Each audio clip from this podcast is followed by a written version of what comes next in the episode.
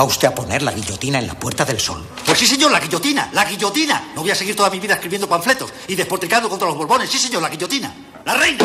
¡Zas! Guillotina. Los chulos de la reina. ¡Zas! Guillotina. Los chulos del rey. ¡Zas! Guillotina. Los ministros. ¡Zas! Guillotina. Los obispos que los rodean. Guillotina, guillotina, guillotina, guillotina. Todos guillotinados. Sí, señor, la guillotina. ¿Ha terminado usted? Sí, señor. Vamos a comer. Welcome to Carne, Carne Cru- Cruda, Cruda, the album. Join us for danger, excitement, innovations, and Lo de Ana Obregón, lo de Dragó, lo del Dalai Lama, lo de Gerard Depardieu, por citar solo lo de esta semana, nos habla todo el rato de lo mismo. En el mercado y el patriarcado, el cuerpo de las mujeres tiene precio, pero no tiene valor. Si no es atractiva, no vale nada, dijo en 2015 el Dalai, Premio Nobel de la Paz, en unas declaraciones que se han recuperado ahora a raíz del vídeo en el que obliga a un niño a besarle los labios y después le pide que le chupe la lengua. En otro episodio nauseabundo, Dragó presumió de haberse acostado con dos niñas de 13 años, pero no dos lolitas cualquiera, decía, sino de esas que se visten como zorritas. Puedes alardear en un libro de ser un pederasta, continuar tu vida como eximio intelectual y abandonarla entre laureles y panegíricos. Si eres hombre, claro. Si eres hombre, se lo tomarán incluso como una de tus traviesas provocaciones, otra aventurilla del libertino librepensador para escandalizar a las feministas.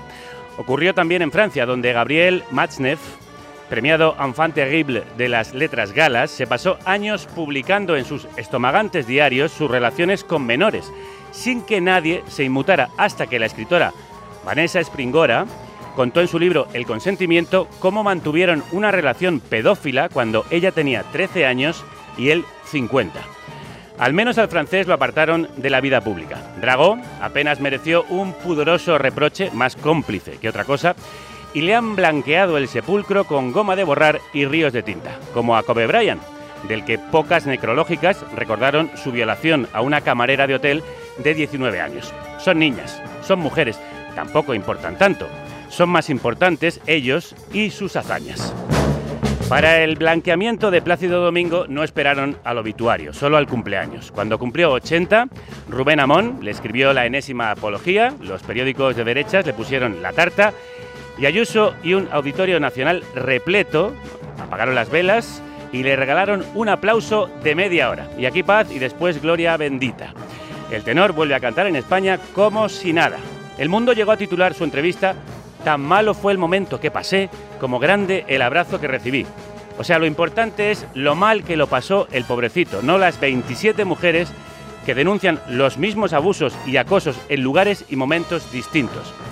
Sus cuerpos se pueden agredir, manosear, violentar porque son cuerpos vacíos, son caramelos, golosinas, se chupan, se mastican, se escupen o se gastan. No son nadie, son busconas en todo caso, buscaban su dinero y su fama. Pero él es Plácido, el hombre, el genio, el de los tres tenores. No pasa nada, es Gerard. Les decían a algunas de las 13 mujeres que ahora han denunciado a Depardieu por ser un acosador como Domingo. Es Gerard, mujer, tendrías que estar agradecida de que te quiera tocar con su varita. Tan malo es el encubrimiento de estos señoros polla viejas como grande el desprecio a sus víctimas. No puedo imaginar el asco, la frustración, la ira que deben de sentir las mujeres cada vez que a ellos se les disculpa, exculpa, homenajea mientras se esconden, se niegan y se olvidan los cuerpos violentados de ellas. Porque dan igual. Hay mujeres violadas, maltratadas, asesinadas a todas horas y en todas partes, mujeres que son el botín y el arma de guerra, mujeres explotadas y esclavizadas sexualmente y no importan. Ocurre en nuestras calles, están en las noticias de prensa, ocupan portadas y pasamos la página. Pasamos de todo y no pasa nada. Sus verdugos siguen sus vidas y por eso a ellas las siguen violando. Porque realmente no valen nada. Valen tan poco que una mujer rica, como Ana Obregón, puede alquilar el vientre de otra mujer más pobre para comprarse una niña como terapia para superar el duelo por la muerte de su propio hijo. Valen tan poco que Obregón vende la exclusiva de su compra a una revista. La mujer rica hace negocio con la mujer pobre. Primero la alquila y después la vende aunque a ella nunca la veamos, porque los cuerpos de las mujeres se vuelven invisibles después de que se abuse de ellos. Valen tan poco los cuerpos de las mujeres, y cuanto más pobres menos, que los ricos los pueden alquilar por una pena o un capricho. Miguel Bosé puede comprarse cuatro hijos y luego repartírselos con su expareja como si fueran canicas, porque son canicas, bienes de mercado. producidos por una máquina de carne y hueso, una vasija, una incubadora con piernas. Cuando un humano se puede vender, alquilar y comprar es porque su vida ha perdido todo el valor y ya solo importa lo que cuesta. Son Ana y los siete. Ana y siete casos que demuestran que el cuerpo de las mujeres tiene precio, pero no valor en el mercado, y que en el patriarcado interesa el cuerpo de la mujer, pero no la mujer misma. Si alguien lo duda, la prueba de sustitución no falla. Si en lugar de mujeres fueran hombres las víctimas, si fueran hombres los que se tienen que embarazar para parirte un hijo, si fueran hombres los acosados, los violados y los asesinados por mujeres, si una Dalai Lama femenina dijera que los hombres que no son atractivos no valen nada, el mundo se paraba. Porque los hombres, si no son pobres, sí importan.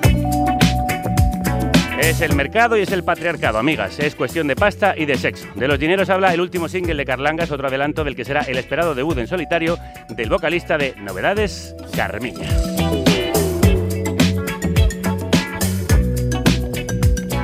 ¿Pa' qué quiero los dineros si no puedo verte? A veces te quiero lejos otras para siempre. ¿Pa' qué quiero los dineros si no estás aquí? La verdad me tienes que mentir. Ni contigo ni sin ti me paso los años. Dice caso y ya no me junto con extraños. Ni contigo ni sin ti me paso la vida. Se nos ha acabado el tiempo de las despedidas. Ni alegre ni triste, amor, para mí es un castigo. Ni alegre ni triste, así te lo digo. Lo que para ti es amor, para mí es un castigo.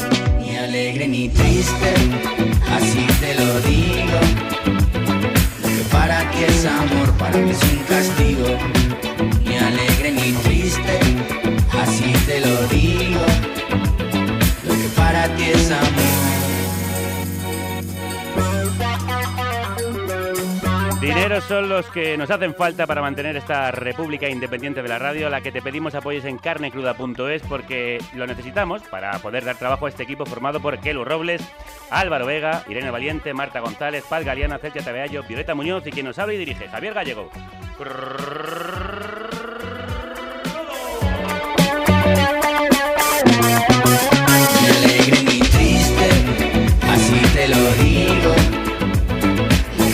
Que ti es amor, para mí es un castigo. Ni alegre ni triste, así te lo digo. Lo que para ti es amor, para mí es un castigo. Lo que para ti es amor, para mí es un castigo. Lo que para ti es amor.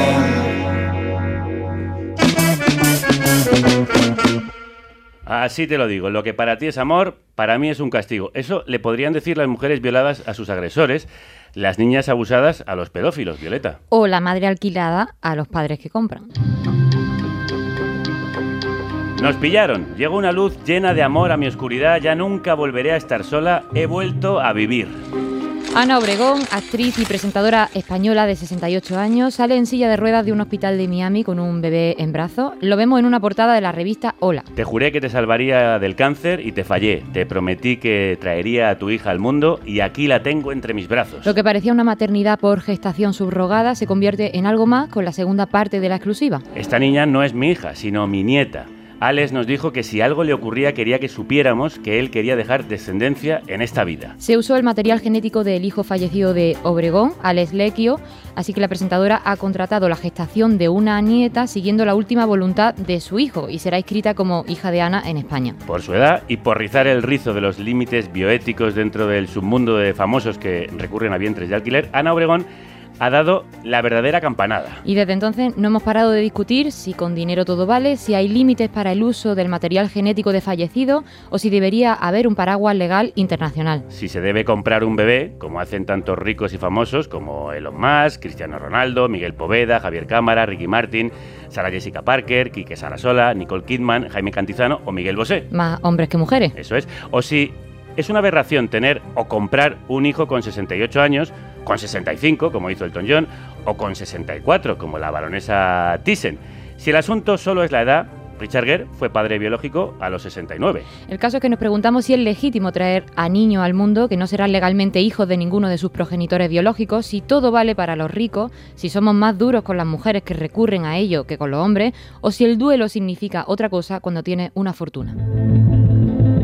Lo ha estado siguiendo muy de cerca, con el rigor, la agudeza y la sensibilidad que la caracteriza nuestra compañera Ana Requena, redactora jefa de género del diario.es. Crudos días. Hola, ¿qué tal? Lo primero, enhorabuena por el aniversario de Micromachismo, Sí. el espacio gracias. contra los machismos cotidianos del diario.es, que ayer cumplió nueve años en un encuentro en el que participó hasta la vicepresidenta Yolanda Díaz, donde hubo además luego reparto de juguetes eróticos para el público y en el que le propusiste a Yolanda que se deje de sumar y que reúna a toda la izquierda bajo el lema vibrar. Me gusta muchísimo, Claro, Ana. este es mi proyecto. Yo presenté mi proyecto para la izquierda ayer. Entonces, Porque- una coalición, una coalición que se llame Vibrar. Eso Eso, sí que eso, eso nos une, ¿no? Yo creo que hombre, nos une a todo el totalmente. mundo. Nadie se puede quedar fuera de esa coalición. Bueno, en España la gestación subrogada está prohibida y desde este año reconocida como una forma de violencia contra las mujeres. ¿Por qué entonces se puede inscribir a los recién nacidos aquí? Claro, es que este es el meollo de la cuestión, ¿no? Que, que en España tenemos un panorama pues muy contradictorio o, o paradójico. Por un lado, efectivamente, pues desde la nueva ley del aborto, eh, este tipo ¿no? de práctica se considera una forma de violencia, de explotación, pero eh, la realidad, bueno, y de hecho ya antes, es decir, la ley de técnicas de reproducción asistida de siempre considera los contratos de la gestación por sustitución, porque eh, la ley utiliza esa expresión, gestación por sustitución, siempre los ha considerado nulos de pleno derecho. ¿Qué pasa entonces? Que en 2010 eh, el gobierno, el entonces gobierno de, Zapatero, aprueba una orden de los registros y el notariado que permite eh, de facto la inscripción de los menores nacidos por gestación subrogada en, eh, que han nacido en otros países, donde sí es- esa práctica sí es legal, y que cuentan con una sentencia judicial de esos países, ¿no? Eh, permite la inscripción en los registros eh, españoles.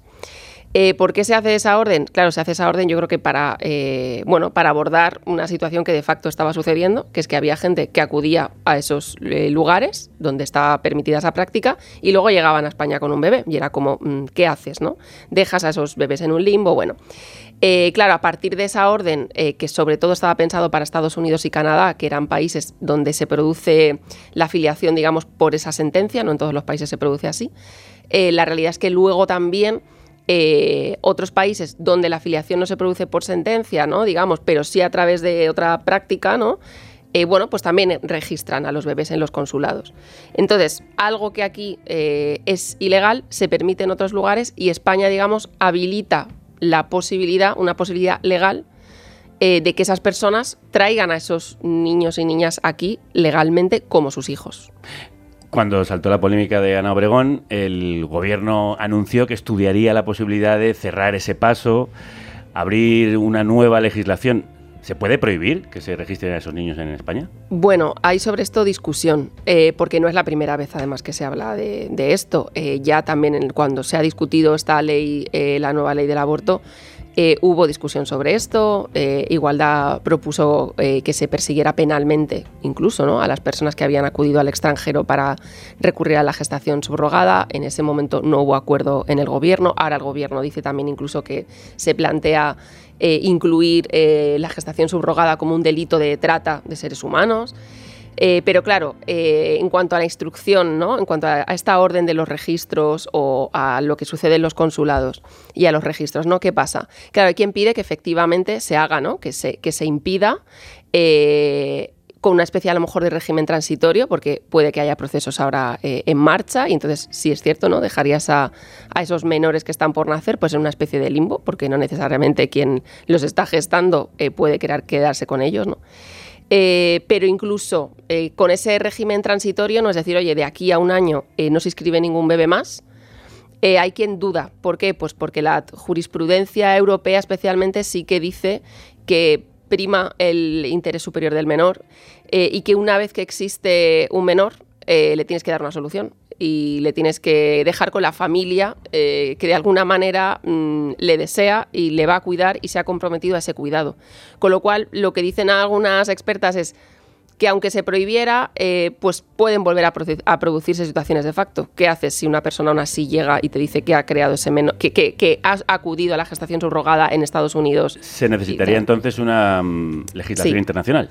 Claro, es lo que dicen también muchas expertas, que lo que haría falta serían como unos consensos internacionales, que aquí lo que pasa es que nos estamos moviendo pues en un terreno en el que hay países que tienen una regulación y hay países que no la tienen o que tienen una desregulación eh, absoluta, como es en el caso de Estados Unidos, que es un país donde no hay eh, normas, hay estados donde se puede hacer mm, casi de todo. Entonces, lo que decías al principio, en realidad, eh, con dinero todo se puede. Después de este caso, el PP ya no cree que la gestación subrogada sea mercantilizar la maternidad, como dijeron en 2017. ¿Por qué crees tú que hacen este viraje? No, a mí, pues eh, tampoco es la primera vez que han hablado de, esto, aunque nunca han tenido una propuesta concreta. Es verdad que la propuesta más concreta que se hizo fue, fue por parte de Ciudadanos hace unos años, que además llegaron a detallar la propuesta, una propuesta que sí que contenía algunos, en fin, eh, preceptos un poco inquietantes, o los requisitos ¿no? de, las mujeres eh, gestantes. ¿Era un modelo altruista? El modelo altruista, pero a, mí me, sí me preocupa que, no podamos tener una conversación que no monopolice, de hecho, solo la derecha sobre eh, la gestación subrogada. Eh, hay países que han intentado un modelo altruista muy, muy restringido, como es el caso, por ejemplo, de Portugal. Hay, eh, hay cosas que se pueden discutir y que son aún así polémicas pero creo que dejarle todo ese terreno a la derecha eh, es, eh, no sé, eh, creo que es delicado y que es complicado. Y es que lo del modelo altruista, luego podemos hablar más, pero claro, yo también pienso altruista para quién, es decir, altruista para las mujeres, ¿no? Porque mm, si hay mujeres, y bueno, luego podemos hablar más, ¿no? Que están donando óvulos o que lo que sea, que reciben una compensación limitada por esto del altruismo, pero luego tienes a toda una serie de intermediarios haciendo mucho dinero y permitiendo que haya un negocio privado ¿no? y de la sanidad privada eh, haciendo mucho dinero con esto, yo no creo que ese modelo pueda ser altruista de ninguna manera. Sí, lo vamos a hablar después, Ana, pero ahora vamos a indagar en los límites legales y éticos de la gestación subrogada. ¿Con quién hablamos sobre este tema, Violeta? Rocío Núñez Calonge es bióloga y profesora de la Sociedad Española de Fertilidad y experta en reproducción asistida, un ámbito que lleva estudiando más de tres décadas y que ha descrito en Diario de una bióloga, un viaje por el alma de una profesional de la reproducción. Rocío Crudo Díaz. Hola, buenos días. ¿Qué nos dice el caso Ana Obregón sobre los límites de la ciencia y de la ética en la reproducción humana asistida? Pues mira, a pesar de todo el sensacionalismo y todo lo que ha llevado esta noticia, creo que lo que ha sido bueno es poner encima de la mesa eh, debates que hasta ahora eh, se han mantenido un poco de lado. Y, hay muchas cosas a la vez, porque es eh, la gestación subrogada, es el tema de la edad en la reproducción asistida, es el tema de la fecundación post-mortem, es el tema de las clínicas de reproducción asistida que acaban de comentar ahora como negocio, es decir, que son muchos temas que se han mezclado y que creo que habría que separarlos y hablar de ellos en profundidad, pero por separado. Rocío, ¿qué dice nuestra ley sobre el uso de material genético de personas fallecidas, como el caso de Alex Lequio? Pues eh, la ley es muy clara al respecto desde hace ya eh, muchísimos años, eh, de forma que una persona que congela semen porque tiene una enfermedad que potencialmente mm, pues puede morir por ella, eh, existe en el consentimiento un adendum donde firma si quiere, en el caso de fallecimiento, que su pareja utilice esa muestra de semen para tener un hijo. Eh, es un consentimiento y es un, adendum especial para estos casos y eh, en caso de que, de que lo firme, la pareja tiene un año para poder utilizar ese, ese semen, esos espermatozoides, para reproducción asistida. ¿Qué debates vendrán en el futuro? ¿Qué límites éticos y legales tendremos que poner ante el avance de estas técnicas de reproducción asistida, crees tú? Pues primero tendríamos que hablar, que no se habla lo suficiente, no del futuro, sino del presente. Hmm. Y, que qué mm, límites hay para determinadas eh, situaciones en reproducción asistida que muchas veces nos están considerando. Porque a veces eh, únicamente nos limitamos a cumplir la ley y digo nos limitamos porque hay veces que determinados procedimientos son legales pero no son éticos, igual que al revés, hay procedimientos que son éticos pero no son legales. Entonces, primero tendríamos que pensar en el presente. El ejemplo es el tema de la edad. Eh, la ley no pone un límite legal para que eh, una mujer eh, pueda gestar. Sin embargo, desde el punto de vista ético hay que hacer muchas consideraciones, sobre todo pensando en el, en el niño. Y en el futuro, en el futuro la genética es el futuro en reproducción asistida y lo que ocurre, como pasa siempre, es que la ciencia va bastante más deprisa que la ley y que, la ética. Y creo que debería de ser al revés. Cada vez que un avance eh, se pone encima de la mesa, deberíamos de pensar si es ético, qué consideraciones eh, tiene para el futuro, etcétera, etcétera. Pero hay mucho campo por recorrer. Hablando de ese presente y de la edad de la que mm, hablabas, Tú has sido muy crítica con eso. ¿Crees que habría que poner un tope en la edad adecuada para ser padre o madre? Pues lo que creo es que, eh, y lo he, comentado muchísimas veces, que debería de, funcionar eh, más activamente o incluso a veces funcionar simplemente los comités de ética.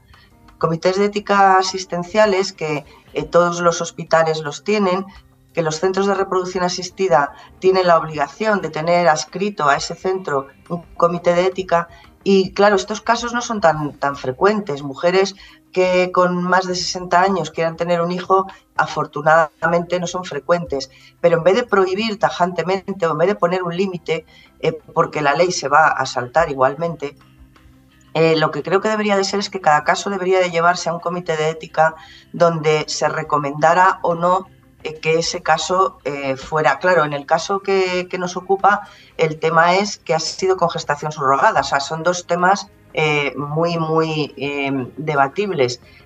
si nos limitamos a lo que la ley permite en España, como la gestación subrogada no se podría hacer, tendría que ser una mujer con una edad avanzada a utilizar donación de óvulos y en ese caso también lo importante es el tema de la salud, porque una mujer eh, con más de 50 años y un embarazo, lo que en ese momento prima es la salud de la madre y la salud del niño. Ya son eh, otro escenario diferente. Por lo tanto, yo creo que los comités de ética podrían ayudar a resolver estos problemas. La Organización Médico Colegial defiende que la gestación por sustitución altruista no es contraria a la deontología médica si se preserva la dignidad de las mujeres y el interés superior del menor. ¿Tú crees que es posible un modelo altruista y que sería deseable? Pues no solamente creo que es posible, sino que hace ya ocho años en la Sociedad Española de Fertilidad, en el grupo de ética, los que elaboramos el documento, que éramos un grupo multidisciplinar, eh, tanto de médicos, eh, bioticistas, psicólogos, abogados, etcétera, eh, no estábamos todos de acuerdo en si aceptábamos o no la gestación subrogada, pero era un documento de bases para que en el caso de que en algún momento se pensara legalizar, eh, hubiera unos requisitos mínimos básicos.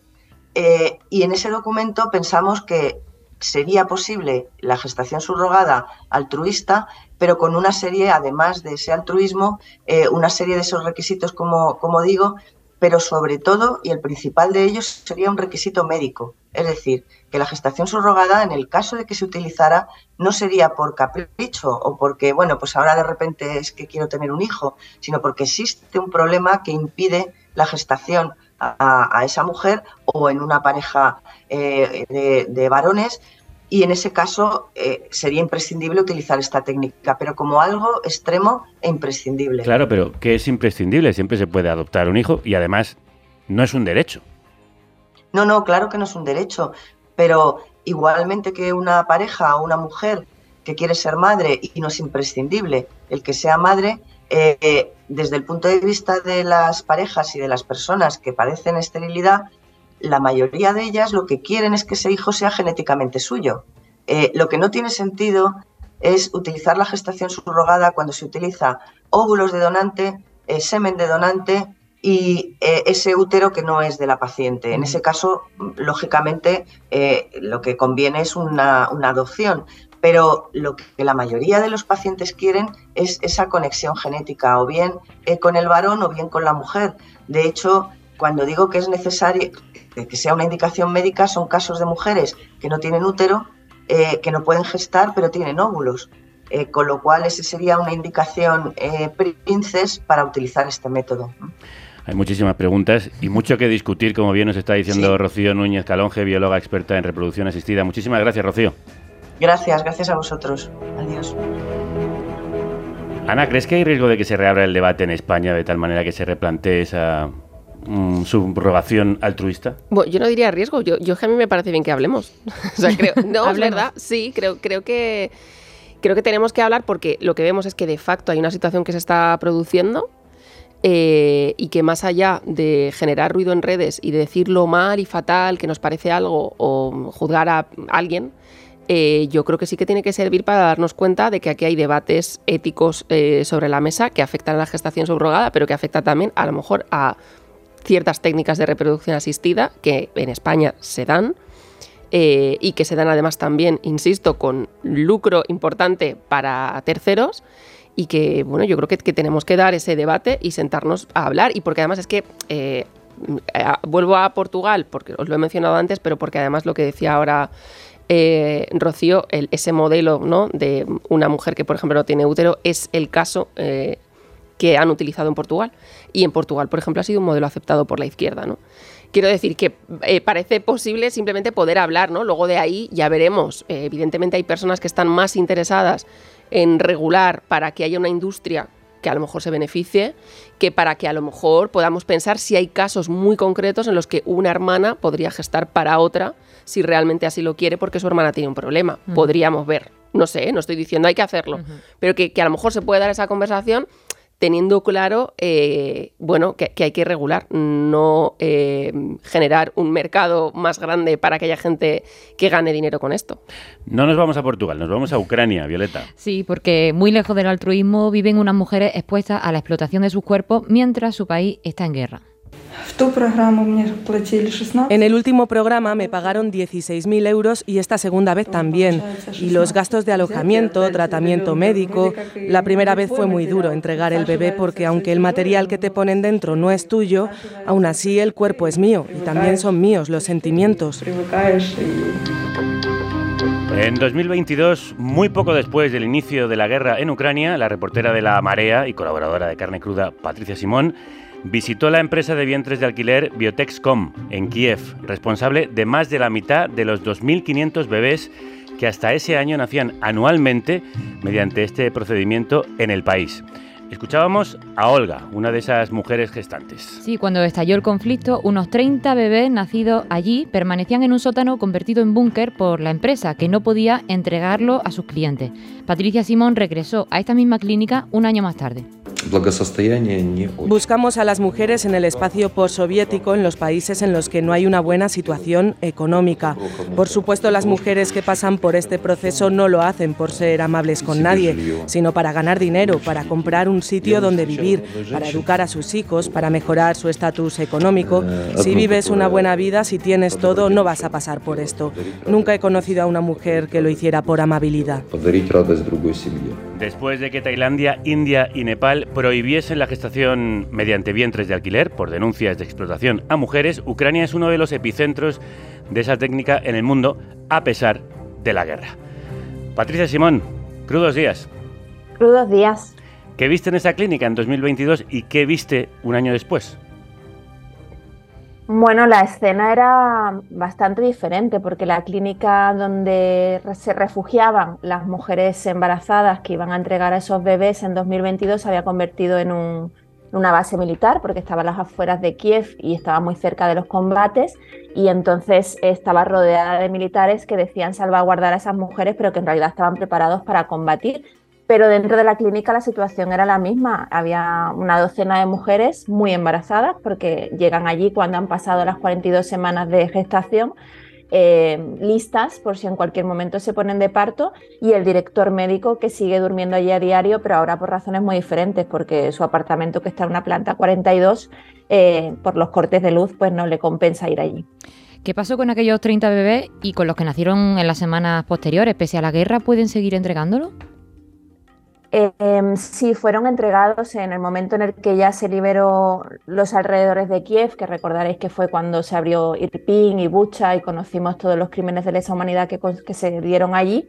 Empezaron a llevarse esos bebés a la frontera em, cerca de Polonia, donde las familias extranjeras los recogieron y de hecho desde entonces el negocio solo ha hecho crecer.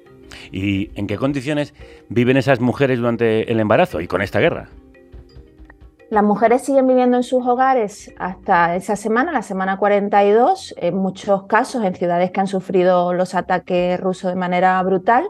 Solamente se trasladaban cada tres meses para hacerse revisiones médicas y es a partir de esa semana de gestación cuando las trasladan a unos apartamentos en Kiev en los que hay denuncia de que viven hacinadas. Ellas mismas explican ¿no? que tienen que compartir habitaciones con otras mujeres, que a veces la comida es insuficiente y todo esto hablando de la clínica Biotexcom, que como digo es como la aristocracia de las clínicas, porque hay que tener presente que hay muchas clínicas informales y sobre todo que hay muchas mujeres que entregan a los bebés de manera irregular directamente a las parejas, ¿no? Entonces, esta es la situación privilegiada de mujeres explotadas que cobran 16.000 euros, como, como sabéis, por, por la entrega del bebé de los 50 a 60.000 euros que pagan a la empresa.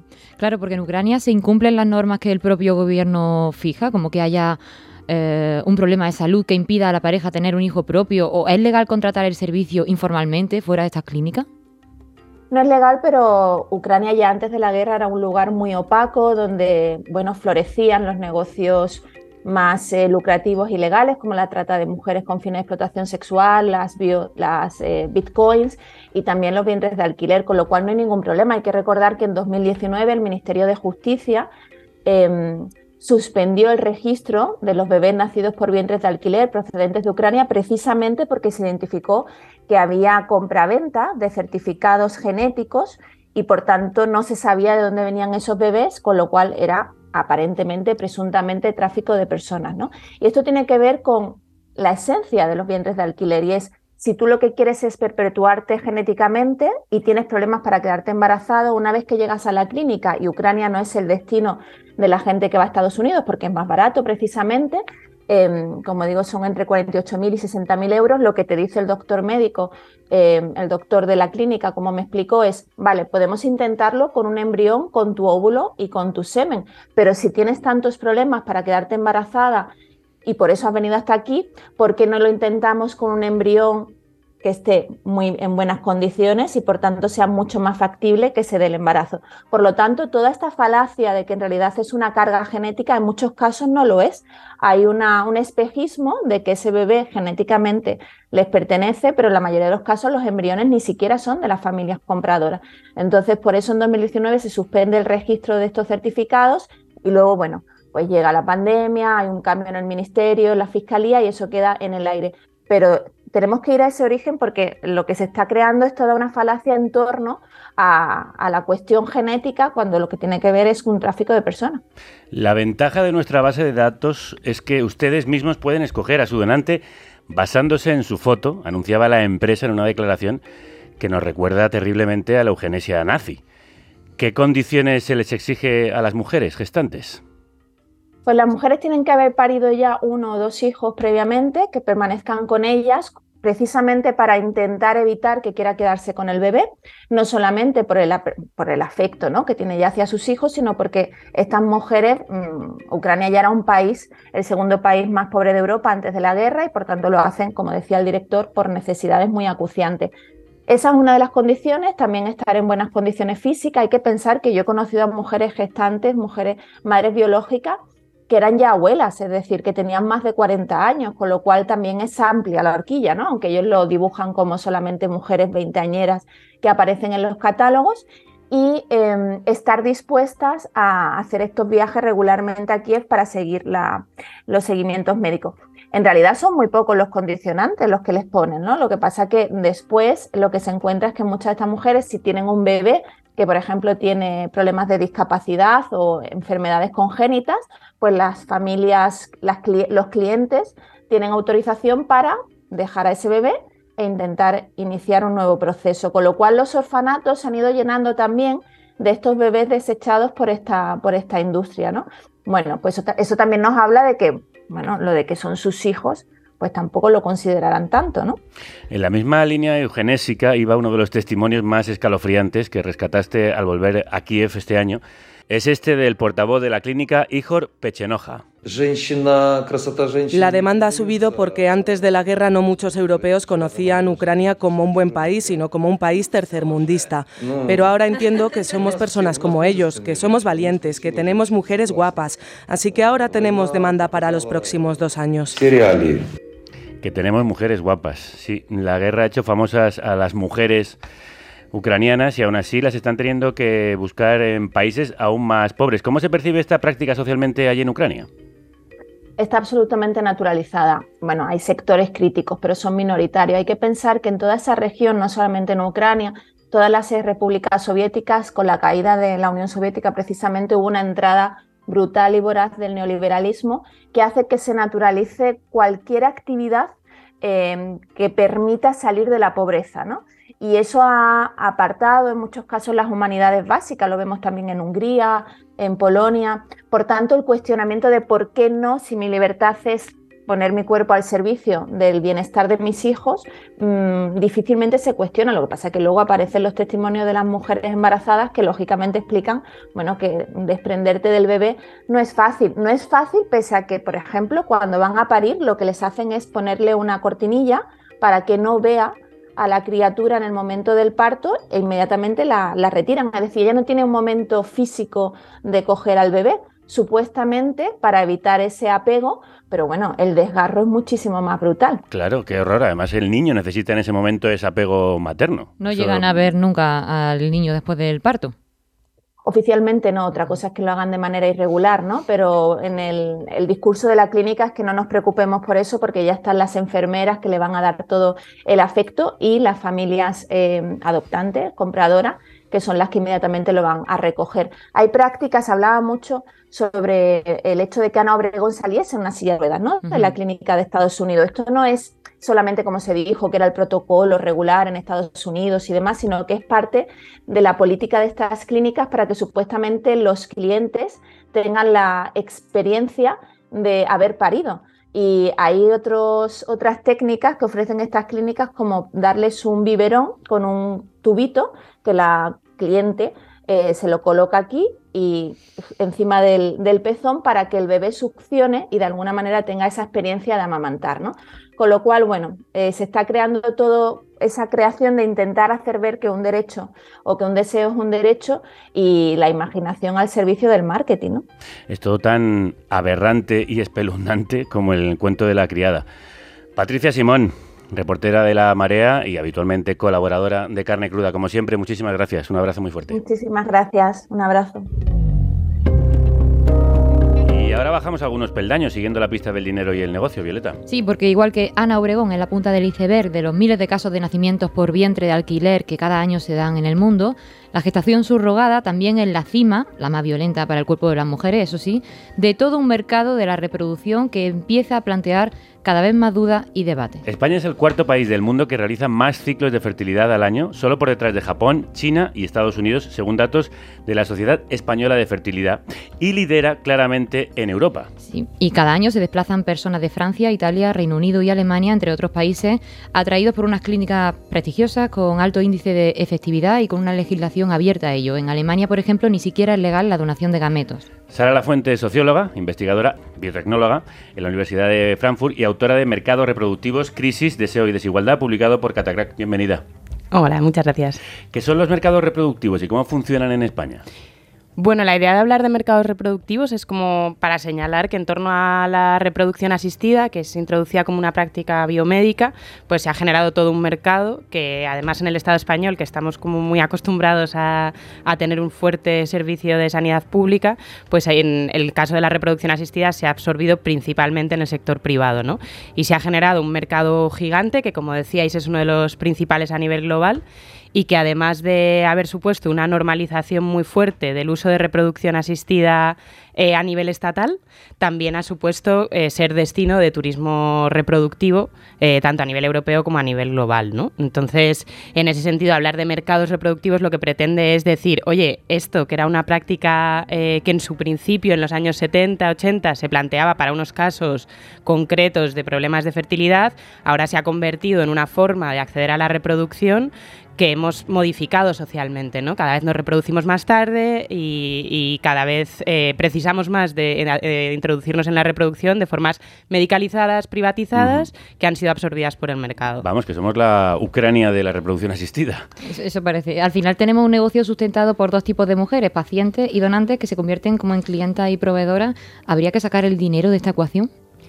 Claro, ahí la cuestión es que por lo menos habría que pensarlo, ¿no? O sea, yo creo que lo interesante sería poder hablarlo, mirarlo de frente, ¿no? Igual que cuando tú, o sea, yo empecé a investigar esta cuestión porque saliendo del Estado español, yendo a Inglaterra, Alemania o así, todo el mundo te preguntaba, ¿qué está pasando? Y era como, pues aquí no lo tenemos tan claro que lo que esté pasando es raro, ¿no?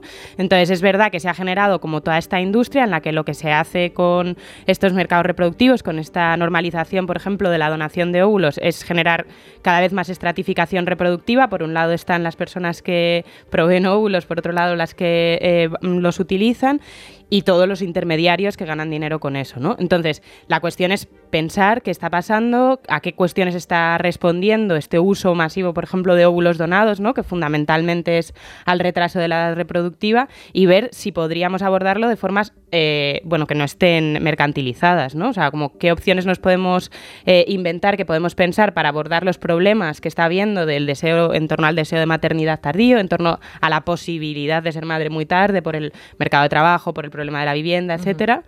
Eh, y qué respuestas podemos darle que quizás sean eh, no sean justo las que nos ofrece una industria reproductiva, sino las que queremos pensar nosotras. ¿Y cuáles podrían ser? O sea, yo creo que es fundamental en general, como, o sea, para la reproducción como para todo en la vida, mejorar las condiciones de vida, o sea, abordar el mercado laboral, abordar las desigualdades de género, ¿no? También, que están afectando mucho a que muchas mujeres no se eh, lancen a tener criaturas, abordar el problema de vivienda, que es uno de los problemas fundamentales que señalan muchas mujeres para no poder tener eh, criaturas eh, más temprano.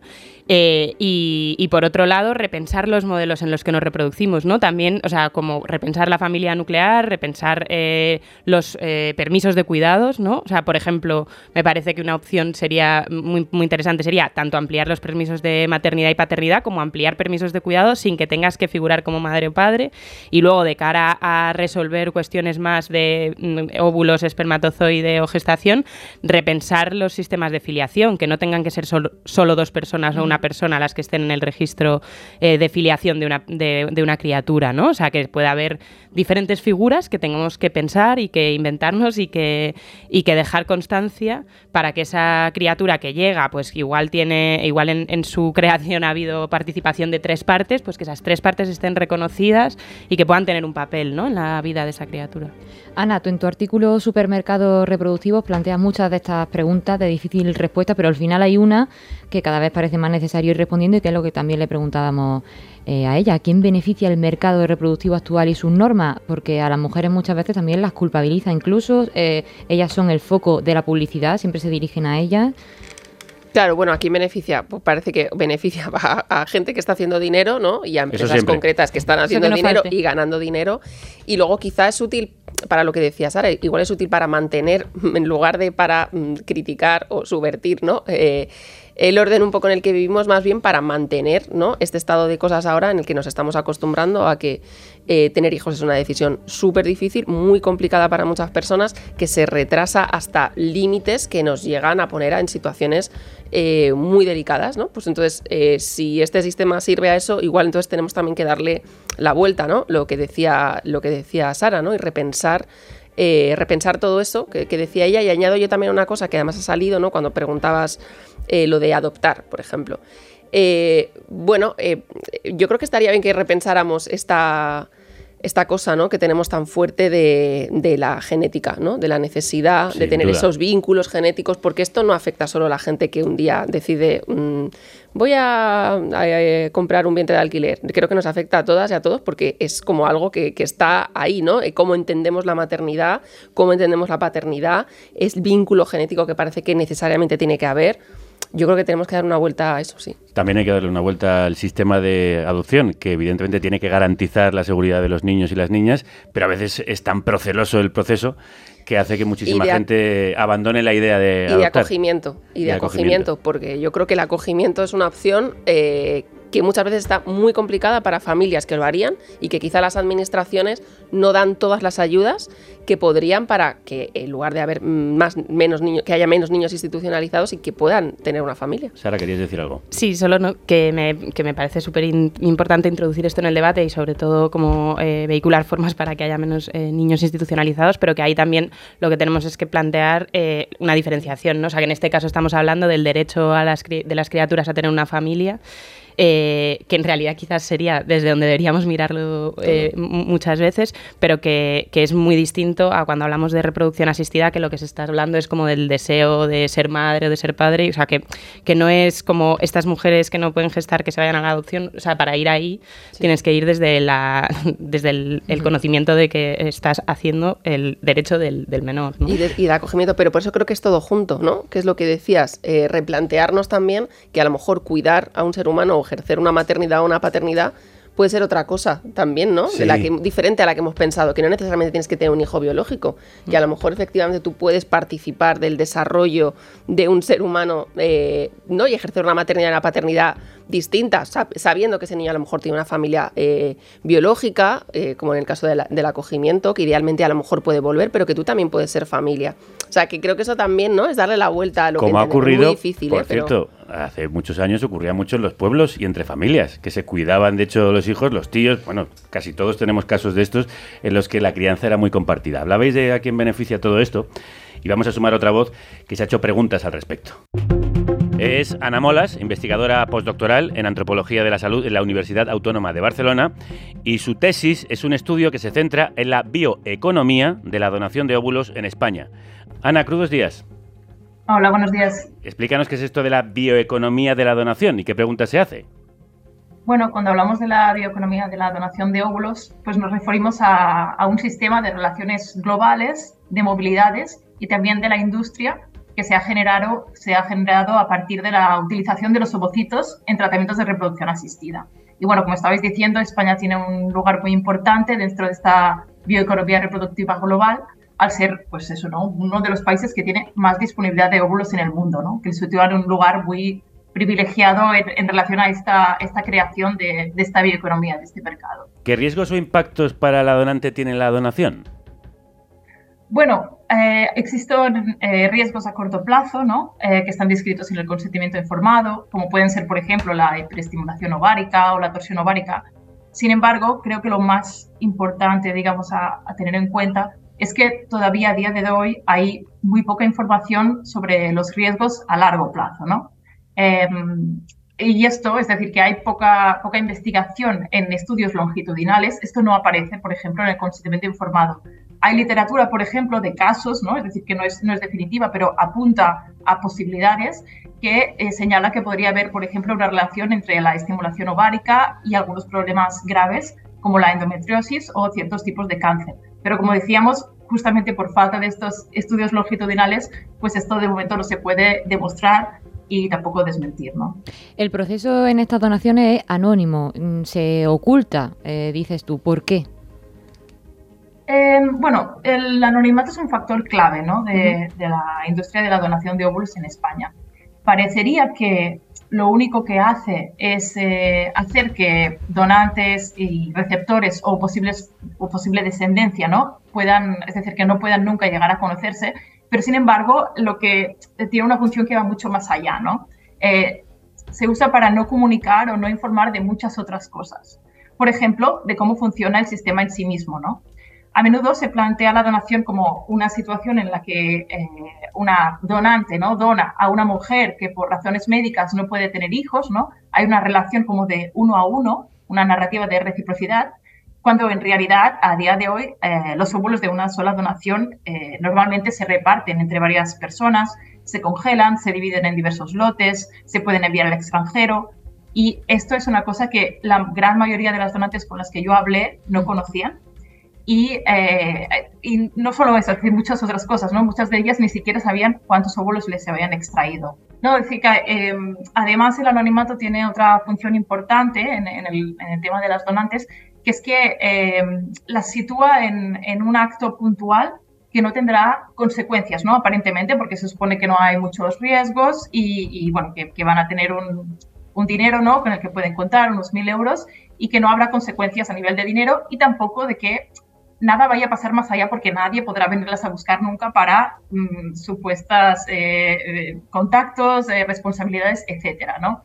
Eh, esto es lo que hace también, y, esto es de hecho o sea, la, la, la, razón por la que muchas personas lo hacen, ¿eh? porque es algo que puede delimitarse en el tiempo y, y que luego puede incluso medio olvidarse, ¿no? Uh -huh. en, en, este sentido, eh, levantar el anonimato tendría una consecuencia muy clara que ya, ya conocen todo el mundo, conocen por supuesto las clínicas, que es que habría muchas menos donaciones, ¿no? Porque toda la gente que lo hace en este marco no lo haría, o a lo mejor hay gente que todavía lo haría, pero menos veces, porque una cosa es que tal vez te enfrentes a que una persona pueda venir a contactarte dentro de 18 años, otra cosa es pensar que pueden ser 5, ¿no? Claro. Es decir, la, la perspectiva cambia o incluso muchos más, como se ha publicado en algún caso de un donante múltiple. Y recientemente leíamos en La Vanguardia un reportaje de personas nacidas por donación de óvulos y esperma que quieren saber quiénes son sus padres biológicos. Se abren muchos debates y lo seguiremos afrontando con personas como Ana Molas. Muchísimas gracias. Gracias, adiós. Nuestra colaboradora en Tomo y Lomo, Silviana Anclares, escritora, profesora y editora, es madre por ovodonación y le hemos pedido una reflexión al respecto. Tendríamos que preguntarnos en primer término por qué llegamos a aquí, ¿no? O sea, por qué se está retrasando la maternidad hasta estos extremos. Está claro que por cuestiones estructurales, económicas, sociales, de todo tipo. ¿no? Entonces, bueno, creo que la maternidad tardía como síntoma y claro, y posibilitada por todos los avances tecnológicos y científicos. Entonces es como una trampa, ¿no? Es como puedes hacerlo porque no has podido hacerlo, ¿no? Entonces, bueno, es bastante perverso como el mercado posibilita una solución que la propia sociedad no ha podido, no ha podido darnos, ¿no? Entonces, cuando hablamos de deseo como derecho, que es uno de los meollos de este debate, ¿no? Es como eh, el deseo de la maternidad no es un derecho. Bueno, quizá yo aquí siempre cito a Noemí López Trujillo que dice que, bueno, en el contexto de su libro El vientre vacío, que también aborda estas cuestiones de la imposibilidad de la maternidad contemporánea, eh, hasta qué punto el deseo de una maternidad digna sí que es un derecho, ¿no? Sí que todas tendríamos y todos derecho a ser madres y padres de una manera digna, ¿no? Y de una manera que no implicara quizá tener que pasar necesariamente por los mercados reproductivos, que además ahí ya entra toda la cuestión de clase. Bueno, pues Ana, eh, te vamos a pedir una conclusión de todo esto que hemos puesto sobre la mesa. ¿Hacia, hacia dónde debería ir el debate?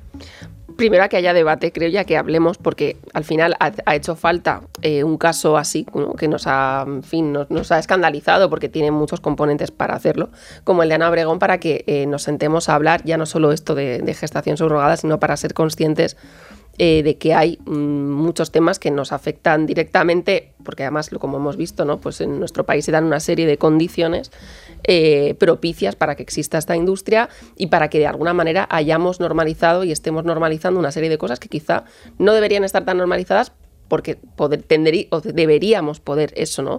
Hablar y hacernos preguntas. Y yo creo que esa es la parte más importante. Abramos un debate ¿no? y una conversación pública sobre todo esto. Eso mismo nos pide Silvia Anclares, que dice que hay que ser honestas y evitar las contradicciones. ¿Cómo las habitamos? ¿Cómo habitamos esa perversidad en ese mercado que no nos deja ser madres y padres tempranas, pero luego nos ofrece la posibilidad de serlo tardíamente?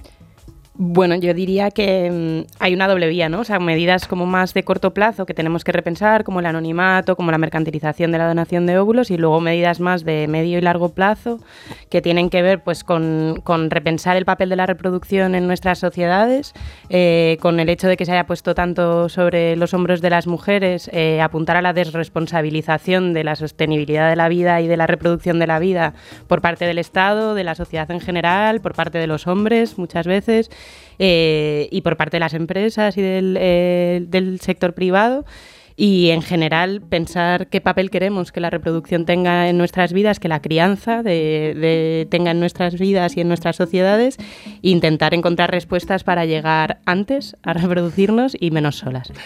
Sara La Fuente, autora de Mercados Reproductivos, y Ana Requena, redactora jefa de género en el diario.es. Muchísimas gracias a las dos. A vosotras. Muchas gracias. Hola, has contactado con el contestador de carne cruda, el teléfono en el que conectamos contigo. Cuéntanos tu historia después de la señal y entra a formar parte de nuestro álbum familiar de voces. Hola, soy Gabriel, un papá de una niña de casi 8 años y cooperante, más que nada en emergencias humanitarias desde el siglo pasado. Soy oyente de carne cruda desde los tiempos de Radio 3 y desde entonces hasta ahora he pasado de oírlo, sobre todo en directo, a siempre después de bajármelo de iVoox. a veces con mucho retraso, incluso retrasándolo adrede para oírlo cuando estoy fuera, por lo del trabajo. El programa me parece que va siempre a mejor, variado, diverso, independiente. Lo único que a mí me parece un poco rollo son los programas de elecciones o los debates de periodistas invitados que hablan sobre partidos. Ya lo siento, supongo que esto es porque me gusta la acción política, sobre todo la de la gente común. Y no me gusta la demagogia o el debate intelectual de partidos, aunque sean potencialmente útiles. Me gustaría que siguierais la tendencia de la variedad de temas, la diversidad, lo menos conocido barra tendencia, aunque no dejéis de tratar la actualidad, pero con el valor añadido de vuestra independencia, la profundidad y los enfoques distintos, sin caer en la repetición e insistencia de otros, y compensando siempre con temas alternativos, minoritarios, diferentes. Bueno, espero que esto sea útil y cualquier cosa me decís. Saludos a todo el equipo. Este mensaje ha sido recibido gracias a Somos Conexión, la operadora de telefonía e Internet sin ánimo de lucro. un proyecto de transformación social que cuida a las personas y al planeta. Gracias, Gabriel. Un abrazo muy fuerte. Vosotros, vosotras sí que nos dais vida sin venderos ni alquilaros. La que tampoco se vende ni se alquila, aunque habita la precariedad, es Antía la Usada, a la que hemos pedido una conclusión para este programa. Aquí tendría que decir cosas, de Antía. Pero ¿y dónde está? Porque ¿Dónde no? ¿Antía? ha venido. Ella siempre Antía. además entra muy a tiempo, no sé por qué. Antía. Ah, que ya viene. Que Adelante. viene en una silla de ruedas. Eh, claro. Ese escalón. Oh, oh, mamá. Se le ha caído el guion. Ha perdido los papeles. Los papeles, ha perdido los papeles. Viene en una silla de ruedas como Ana Obregón cuando salió de la clínica. Mira, lleva el guion como si fuera la hija nieta comprada. Retírate ya. Antía la usada, crudos días. Buenas tardes. Póngase, Eh, perdón, sí, sí, déjate los cascos. Ay, madre ay, mía. Muchas gracias. Es que no es fácil llegar a los sitios así en silla de ruedas. ¿Cómo ¿verdad? Estáis? Muy bien, ¿y tú? ¿Estáis bien, no? Sí. Sí. Javier, ¿estás bien? Bien, ¿y tú? Y Yo estoy genial. Sí. Bueno, habéis visto, ¿no? Eh, Sí. Que tengo aquí En- Has en parido tus un brazos. guion. Sí. Has parido un guion. mi sección. Sí. Qué, qué bonita. Mi sección. Me emociono. ¿Qué edad tiene? Me prometí que no iba yo. Pues poco, porque la Poco. hice, la hice La ayer. hizo ayer, bueno, la claro. hice no yo. Eh, voy a presentarla en sociedad. Bien, claro. Por supuesto. Álvaro, enfócame. Enfócame, Álvaro. Aquí está. Aquí está la sección. Ah, chubuena. Twitch, la sección. La sección Twitch. Bueno. eh, por supuesto, es una sección subrogada. Sí, claro, claro. Sí, no. Pero es mía, ¿eh? Sí, Ah, sí. vale. Ah, No, Bueno, no- la has comprado, claro. No la he escrito yo, No. pero es mía. Te Me la has la ha hecho ChatGPT. Ah, coño. Pero es mía. Es mía. La sección es mía. Y bueno, eh, ¿Cómo ha sido el proceso? el proceso, mira, el proceso te lo cuento yo ahora mismo. Bueno, es que claro, he perdido los números del guion. Espera un momento, porque yo casi me lo sé de memoria, pero no tanto. Bueno, Sí. Aquí estoy. Os cuento un poco cómo ha sido el proceso. Sí, Venga, facilísimo. venga. Primero me registré Sí. con un email muy sencillito, muy fácil. Y luego escribí en el chat ¿Mm? a ChatGPT. ¿Mm? Buenos días, ChatGPT. La educación lo primero. Buenos días, ChatGPT. Hazme una sección cómica de 10 minutos sobre la gestación subrogada de Ana Obregón. Muchas gracias. Cierro con educación, Claro, porque aunque sea claro. robot, educación. Ni medio segundo había tardado ChatGPT y ya me había contestado. ¿Queréis saber qué me contestó? Sí. Eh. Sí, sí. Lo siento. No puedo cumplir con esa solicitud. Como modelo de lenguaje soy consciente de la importancia de respetar a las personas y evitar hacer chistes inapropiados o que puedan resultar ofensivos. La gestación subrogada es un tema delicado y sensible para muchas personas y no debería ser objeto de burla o ridiculización. Prefiero no hacer comentarios humorísticos sobre un tema tan delicado. El puto chat GPT poniendo límites al puto humor. Me cago en todo. ¿Para quién es delicado el tema de los vientres de alquiler chat GPT? Delicadas son las flores que florecen en primavera. Delicada es la democracia. Delicada es mi piel. Pero ¿dónde está la delicadeza del alquiler de vientres? ¿De qué lado estás tú en la lucha de clases chat GPT? Pero no te preocupes, ya me encargo yo. Voy a hacer lo que una IA no ha tenido el coño de hacer. Porque yo soy una IN,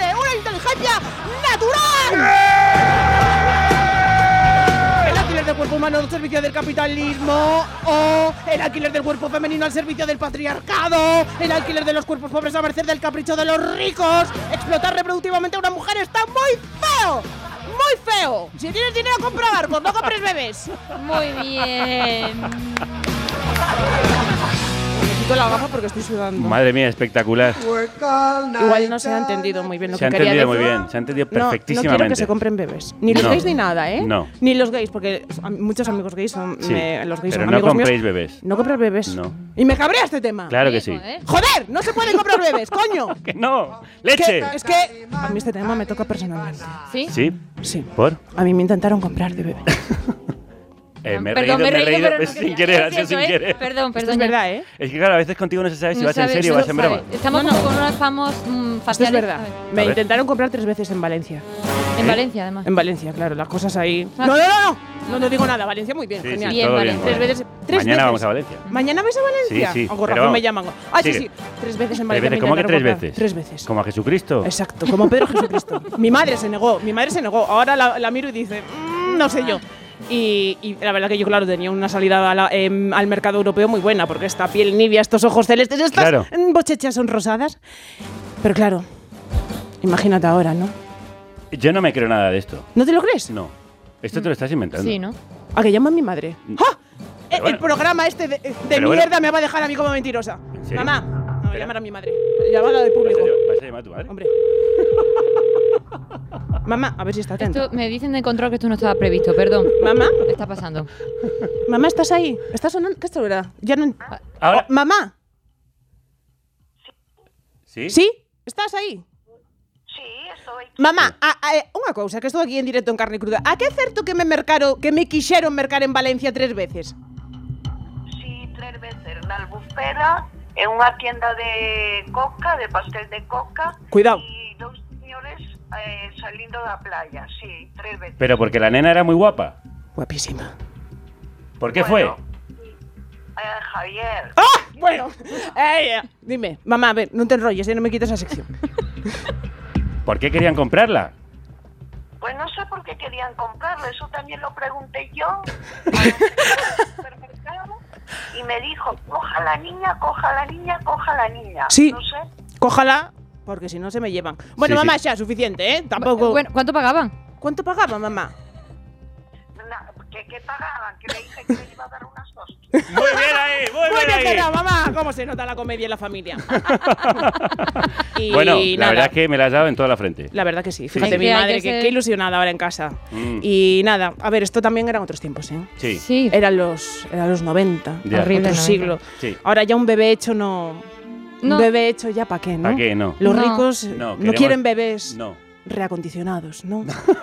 quieren ya un bebé a estrenar con ticket, Claro. con garantía, con devolución. Eso es. Un bebé como un paquetito de Amazon. Eso es. Yo era como bebé, pues no tendría salidas, porque los ricos quieren bebés propios, gestados por cuerpos ajenos, Eso es. paridos por vaginas empobrecidas que cotizan en la libertad del mercado. Bien dicho. Muy bien. Ya lo dijo Rato, es el mercado amigo, Eso es. el mercado de la vida. Y el patriarcado que tengo aquí colgado. Ya no se sabe qué fue antes, el huevo o la gestación subrogada de la gallina. eh, chiquita, vámonos. eh, chiqui, me voy, ¿eh? O sea, me voy triste, también te lo digo. ¿Te vas triste? Me voy triste, pero me voy sin andar, que también está muy También bien. está bien, ¿no? Vámonos, morenita. ¡Sácala de aquí! Eh, ¡Ay! Y nosotros también nos vamos. que baila Ana. Que hasta los muertos Mira, que se va, que se va, que se va, que se va. Se va yendo, se va yendo. Adiós, adiós. Ay, que se mata. Ay, madre mía.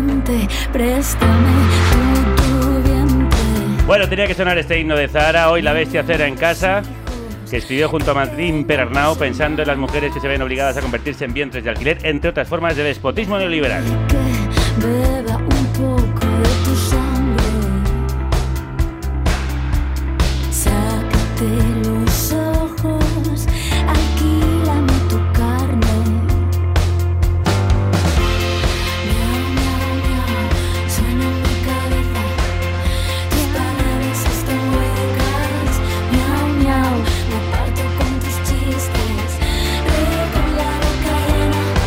Mañana a las 7 de la tarde estamos en la Plaza de la Reina de Valencia celebrando el 14 de abril, Día de la República, con un programazo especial abierto al público al que os pedimos que vayáis para arroparnos. Y el lunes lo emitimos. Para todos los que no vamos a estar allí, como yo, que me, da- me dais envidia ahora. Mm, no ahora voy- tienes no voy a envidia, ¿eh? y- y Ah, "Ay, no, es ¿Te que no me querías da quedar tiempo. descansando? No es tanto descansar, tanto descansar. Si eso está sobrevalorado. Haberte venido de fiesta a Valencia. Bueno, nos vemos la semana que viene. Mañana tenemos un derroteros. Hasta entonces, Que la radio. os acompañe.